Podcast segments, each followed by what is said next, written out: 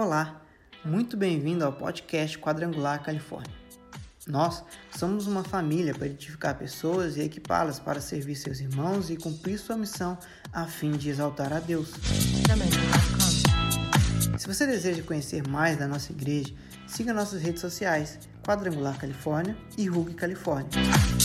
Você pode também se inscrever no nosso canal do YouTube Quadrangular Califórnia ou você pode também baixar o nosso aplicativo na sua loja de aplicativos, tanto no Android como no iOS. Só você procurar Quadrangular Califórnia. Amém. Bom dia, igreja. Paz seja convosco, amém? Hoje é um dia muito especial, domingo da família. Amém? Um dia que nós falamos sobre família, oramos pela família e um dia em que nós nos reunimos aqui como família Califórnia. Amém? Gostaria que você se colocasse sobre os seus pés nesse momento. Nós já fomos abençoados pelo louvor. Quem foi abençoado no louvor aí? Glória a Deus. Fomos abençoados aqui com uma breve palavra do nosso pastor, pastor Vander. E agora nós vamos meditar um pouquinho na palavra de Deus. Você que está com a sua Bíblia aí, abra comigo no livro de Lucas. Nós vamos ler o capítulo 2. Lucas 2, a partir do versículo 41. Obrigado.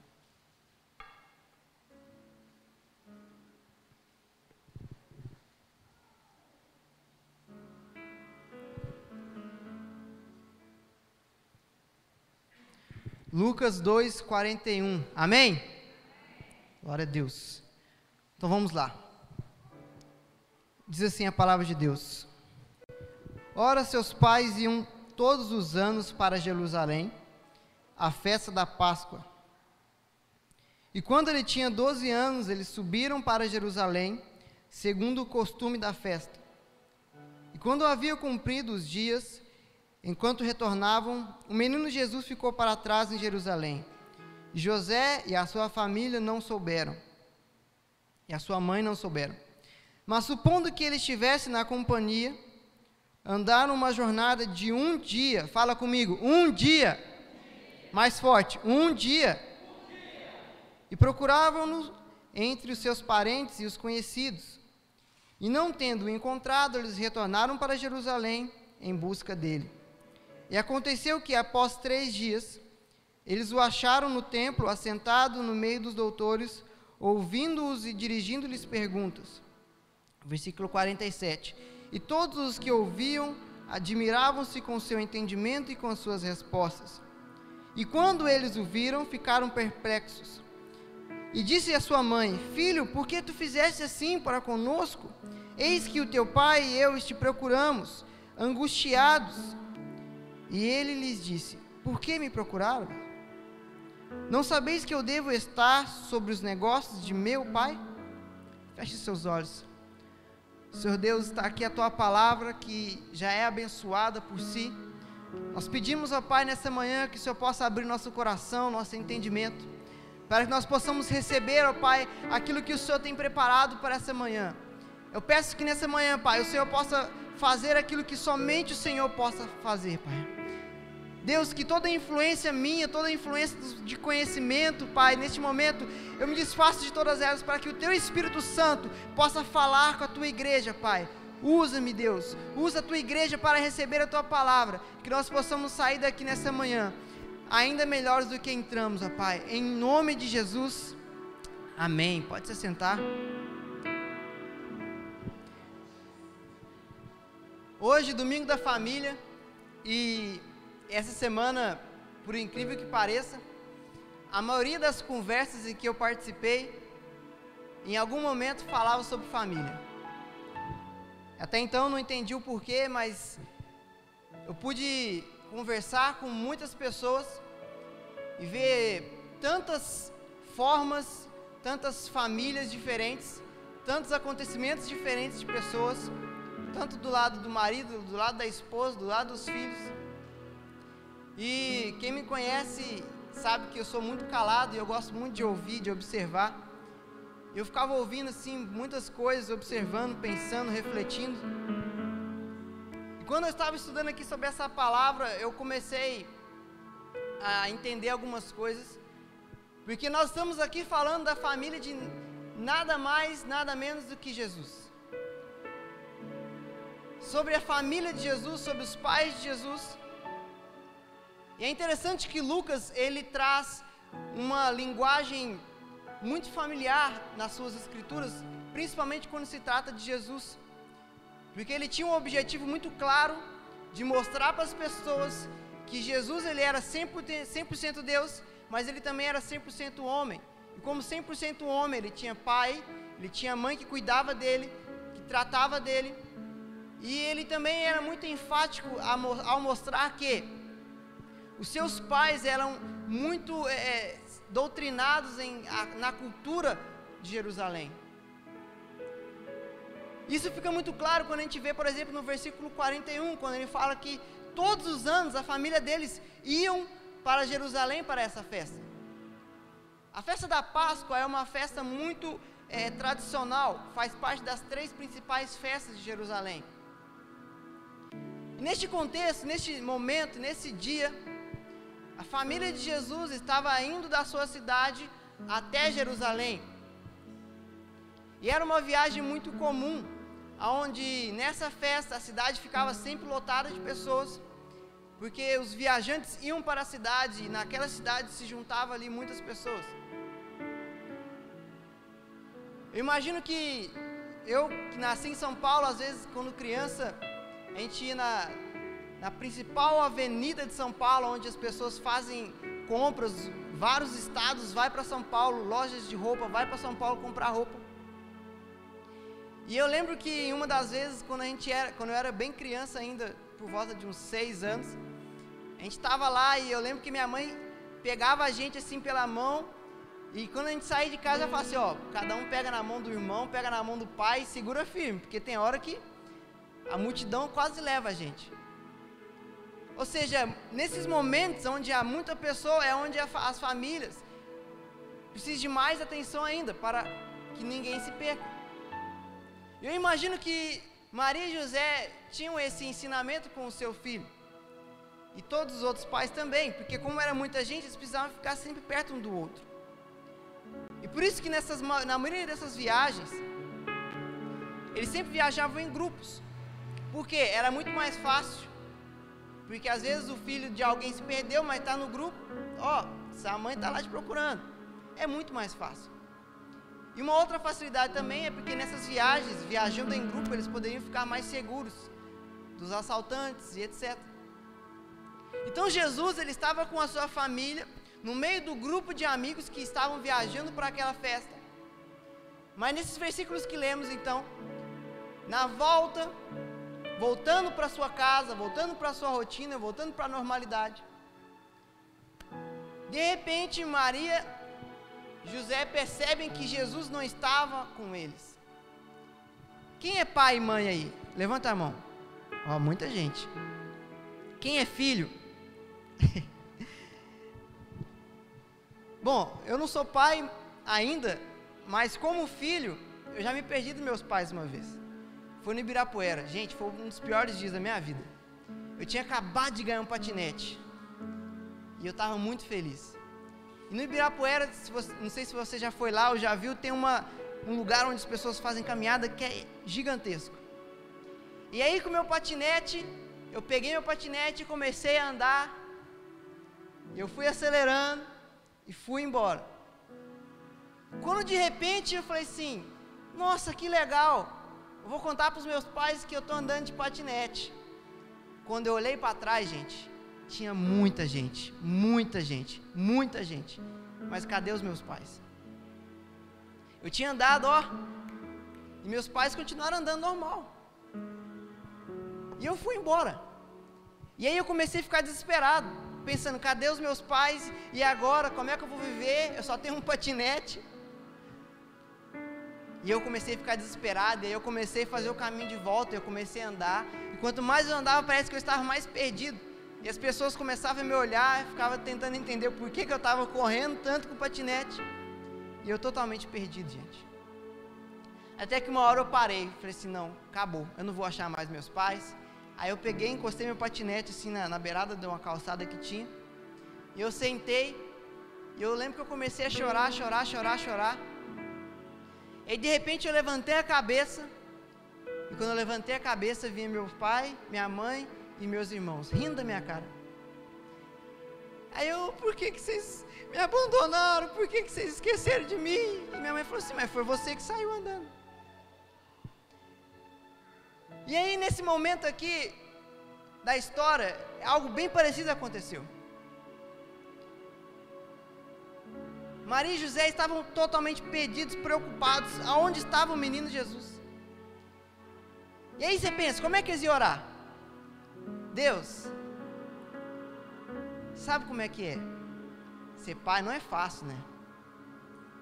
A gente estava lá naquela festa, muita gente. Ó, oh, a gente estava te adorando, viu? Só para te lembrar, a gente estava fazendo a tua obra. Mas sabe aquele filho, nosso filho? Então, a gente perdeu ele. Como que eles iam chegar em Deus e falar assim: a gente perdeu o filho que você nos deu? A gente perdeu a promessa, a gente perdeu o propósito. E então a Bíblia fala que eles começaram a procurar. E a Bíblia não fala o que, que Maria falou para José, mas conhecendo mãe, eu imagino que ela deve ter falado assim: José, estava na sua responsabilidade, você só tinha que olhar ele por um minuto, José. Imagino que José deve ter pensado assim: Ué, mas você é mãe dele. E ali eles começaram a procurar Jesus.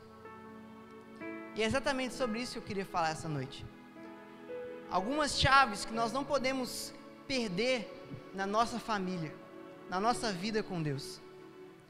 E a primeira coisa que eu queria trazer nessa manhã é que nós não podemos nos acostumar com a presença de Deus. Entenda que no versículo primeiro que a gente leu, no versículo 41, fala que todos os anos eles iam para essa festa. E Jesus já tinha 12 anos. Ou seja, só com Jesus foram 12 anos que eles iam normalmente, faziam o mesmo trajeto, com as mesmas pessoas, na mesma época do ano. Era muito comum. Já tinha se tornado comum, já era um costume, já era algo normal. E é interessante que a Bíblia ela traz detalhes tão preciosos. E no versículo 44 diz que supondo que ele estivesse na companhia, eles andaram um dia. Ou seja, eles entenderam, eles pensaram, imaginaram que Jesus estava ali. Continuaram andando por um dia a mais. Por quê? Porque eles acostumaram. Porque sempre Jesus estava ali. Sempre Jesus estava no meio dos seus amigos ali. Às vezes Jesus estava brincando com seus amigos da sua idade. Sempre Jesus estava ali. E eles pensaram: é como antes, é como as outras vezes. Jesus está em algum lugar brincando, daqui a pouquinho ele aparece. E quantas vezes nós não agimos assim nas nossas vidas? Ah, é normal, eu vou na igreja todo domingo. Ou eu vou na igreja na Santa Ceia. Ah, eu dou meu dízimo, a minha oferta. Ah, eu faço isso, eu faço aquilo. Ah, eu sou pastor, ah, eu sou ministro de louvor. Então Jesus está comigo. Ei, eles eram os pais de Jesus e perderam Jesus. Por que que nós um dia não podemos também perdê-lo de vista? E eles não perderam Jesus porque deixaram de amá-lo, ou porque não eram cuidadosos, cuidadosos ou carinhosos, ou porque eles eram desleixados. Eles perderam Jesus de vista porque acostumaram com o fato que ele sempre estava ali. Sabe, nós não podemos acostumar com isso. Todas as vezes que você vem para a igreja, você não pode se acostumar com esse ambiente. Você não pode falar assim, ah, vai ser como todos os cultos. Porque a presença de Deus, ela sempre traz coisas novas. A presença de Deus sempre está fazendo coisas novas. Então, todas as vezes que você sai da sua casa e vem para a igreja, você tem que pensar: hoje Deus vai fazer algo novo na minha vida. Hoje Deus vai falar uma palavra nova na minha vida. Ah, mas eu já li esse versículo. A palavra de Deus ela se renova a cada manhã. E a presença dele faz coisas novas a cada dia. Então não se acostume com a presença de Deus. Sabe, às vezes nós nos acostumamos com a presença de Deus. Porque nós estamos naquele relacionamento em grupo, né? Ah, porque os meus pais ele vai na igreja, então eu estou tranquilo aqui. Ah, os, o meu filho está indo na igreja, então eu estou isento.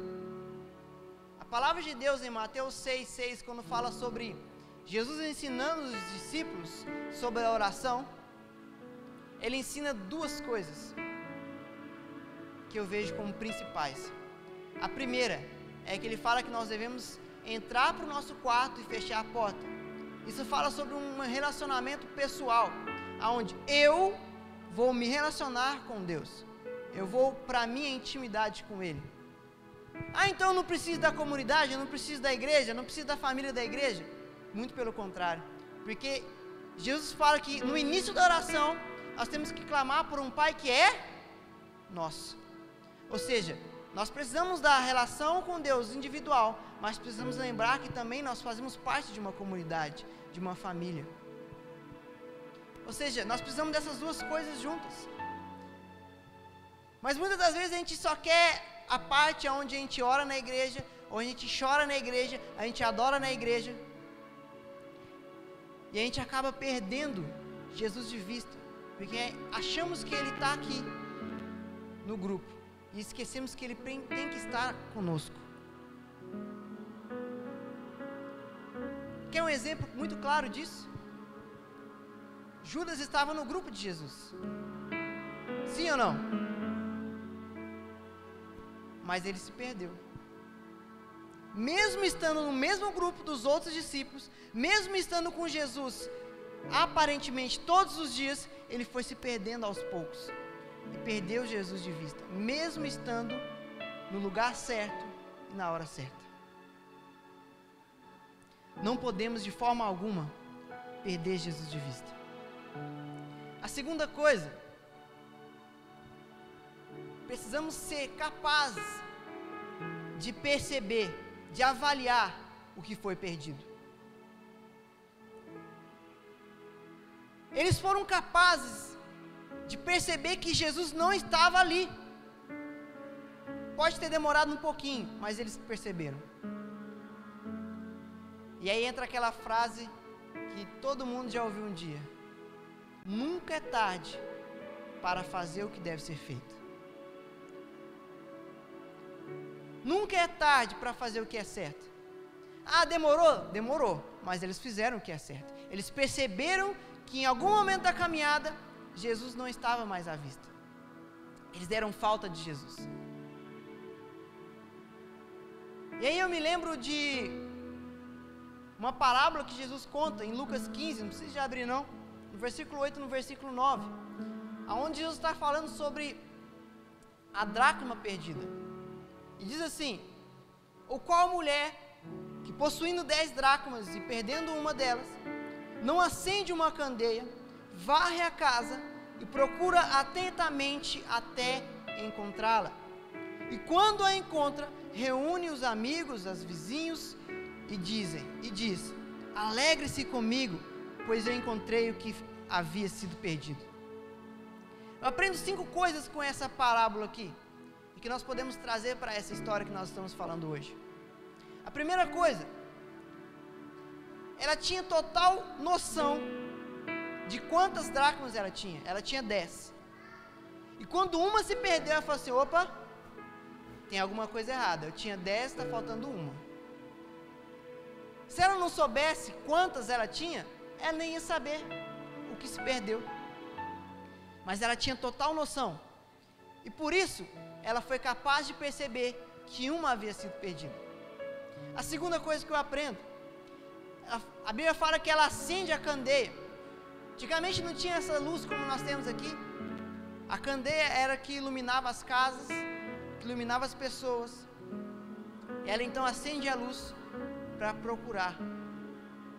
Já perdeu alguma coisa no escuro? Gente, é horrível. É muito ruim. E se você pode, você procura uma luz para auxiliar. É muito mais fácil, sim ou não? E a palavra de Deus diz que a palavra dele é lâmpada para os nossos pés. Acenda a luz da palavra sobre a sua vida e comece a andar sobre essa luz. A terceira coisa, a Bíblia fala que ela varreu a casa. Por quê? Muitas das vezes tem algumas sujeiras que nos impedem de enxergar o chão perfeitamente. Ela limpou a casa, porque às vezes alguma sujeira poderia estar escondendo a sua dracma. Será que algumas coisas que se perderam na sua família não foi porque é muita sujeira acumulada? Talvez sujeira de passado, coisas que você fica remoendo, coisas que aconteceu lá no ano de 1980 que até hoje você guarda. E às vezes essas coisas te impedem de achar aquilo que foi perdido. A quarta coisa, a Bíblia fala que ela procurou até encontrá-la. Isso fala de persistência. Ela não desistiu enquanto não achou aquela dracma. E por último, ela se alegrou muito quando encontrou. Isso tudo tem a ver com o que nós estamos falando. E com esse segundo ponto. Porque quando você percebe que você perdeu algo, você não pode ficar parado. Você tem que correr atrás. E às vezes você vai precisar de acender uma luz para encontrar. Às vezes você vai precisar de varrer algumas coisas, tirar algumas coisas que estão guardadas aí no seu coração que não faz mais bem. Algumas coisas que já fazem sujeira na sua vida. Às vezes você vai precisar de ser persistente até você recuperar, até você encontrar novamente aquela força, aquela alegria da sua família. Mas continue até você conseguir. E quando você encontrar, faça uma grande festa. A terceira coisa, eu acho que que foi mais determinante em toda essa história quando eles entenderam que Jesus havia se perdido, eles não ficaram choramingando, não ficaram blasfemando, xingando um ao outro e etc. Eles fizeram o caminho de volta. Fala comigo, eles fizeram o caminho de volta. Não é vergonha voltar atrás. Muitas vezes a gente pensa que é. Tem uma frase que eu gosto muito, que diz assim: Todos nós desejamos o progresso, mas se você está, está na estrada errada, progresso, progresso significa fazer o retorno e voltar à estrada certa. Nesse caso, o homem que volta atrás primeiro é o mais progressista. C.S. Lewis disse isso. Em outras palavras, se você está no caminho errado, não adianta você correr. Não adianta você querer tirar o tempo perdido se você está na estrada errada. Então, para você progredir, para você avançar, estando na estrada errada, você precisa voltar para a estrada certa. Eles estavam indo em direção à sua casa, era o caminho correto? Sim ou não? Sim ou não? Sim, eles estavam voltando para casa. Mas para eles não era. Para eles o caminho correto era voltar e procurar Jesus, aonde eles deixaram. Sabe, a palavra de Deus em Lamentações vai nos falar que nós precisamos trazer à memória aquilo que nos traz esperança. Aqui é uma chave para viver felicidade de novo no seu casamento, na sua família. Comece a lembrar de quando vocês eram felizes. Você vai perceber que é possível ser feliz novamente. Porque se um dia vocês foram felizes, quer dizer que é possível. Se você quer lembrar, se você quer viver a sua família, que a sua família seja feliz, seja próspera, lembre de como era antes, quando as coisas ainda funcionavam isso vai trazer esperança para você. E aí, quando você lembrar dessas coisas, volte lá, naquele tempo, em que vocês eram felizes, em que vocês sorriam, em que vocês se divertiam, se respeitavam, e fala assim: é aqui que nós precisamos voltar. É aqui que nós precisamos voltar, recomeçar desse ponto. Eles falaram: olha, nós perdemos ele lá, e é lá que nós vamos encontrá-lo. E então eles decidiram fazer a viagem de volta. Voltar não é vergonha.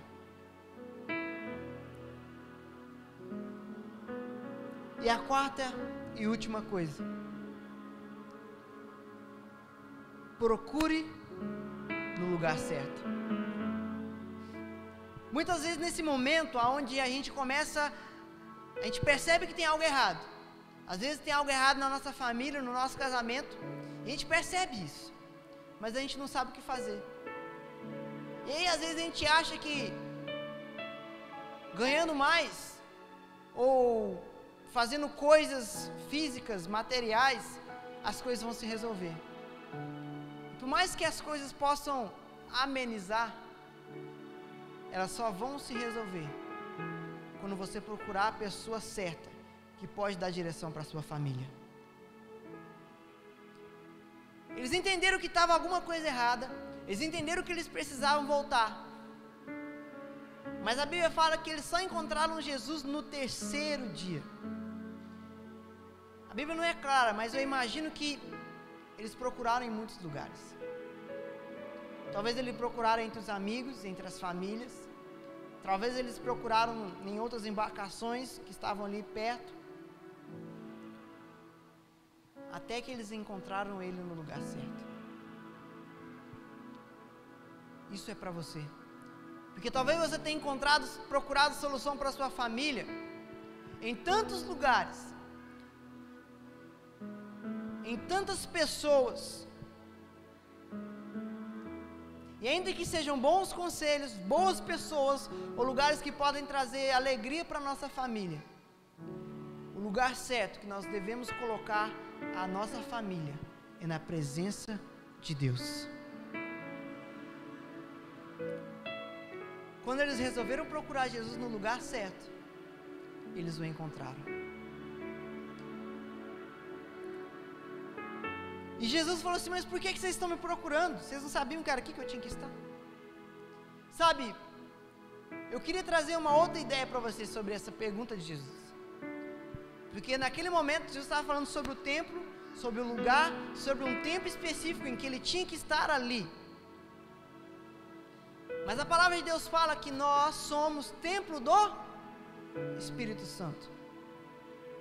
E talvez um dia você já convidou Jesus para morar na sua vida, para morar no seu coração. Você já falou assim: meu coração é seu. Você já cantou, você já chorou isso. Mas com o passar do tempo, você acabou se acostumando com essa ideia. E às vezes Jesus está perdido em algum lugar aí no seu coração. E o lugar certo onde você tem que procurar Ele não é somente aqui, neste lugar, nesse templo físico. Aqui é um lugar onde você vai encontrar Jesus todas as vezes que você vier aqui. Amém? Mas o principal lugar que você tem que procurar Ele é aqui dentro. Aonde muitas vezes nós perdemos Ele de vista. Às vezes por causa da correria do dia a dia, por causa das tarefas, das obrigações, até mesmo do ministério até mesmo da família, a gente acaba colocando ele em segundo plano.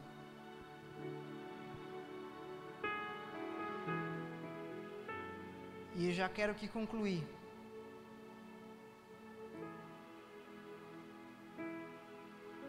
Lendo mais um versículo com você.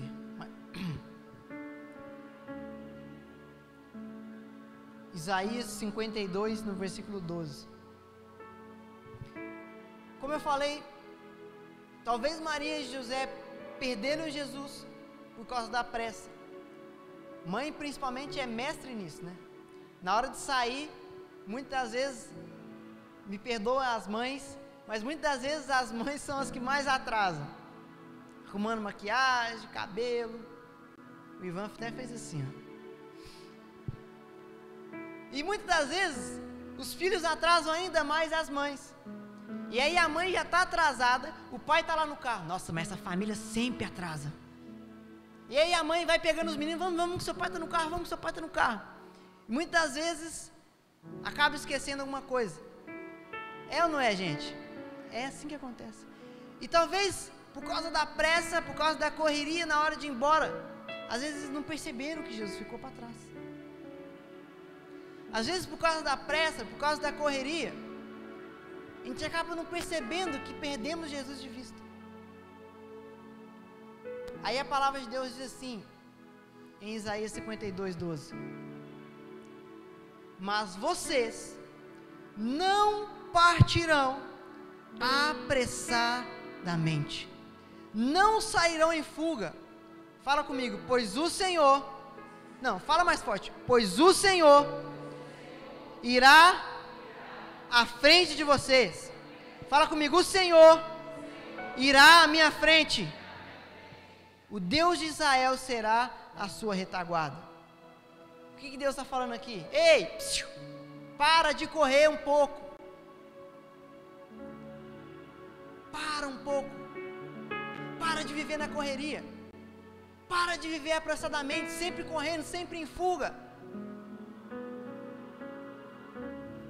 Muitas vezes perdemos Jesus na nossa caminhada, porque nós vamos à frente e colocamos Ele atrás. Deus vai abençoando, viu? As minhas decisões, vai abençoando aí tudo que eu estou fazendo, viu Deus? Vai abençoando aí porque eu estou indo. Vamos, vamos, vamos seguindo. Nós esquecemos que Jesus não morreu na cruz do Calvário para nos seguir. Ele morreu na cruz do Calvário para que nós pudéssemos segui-lo.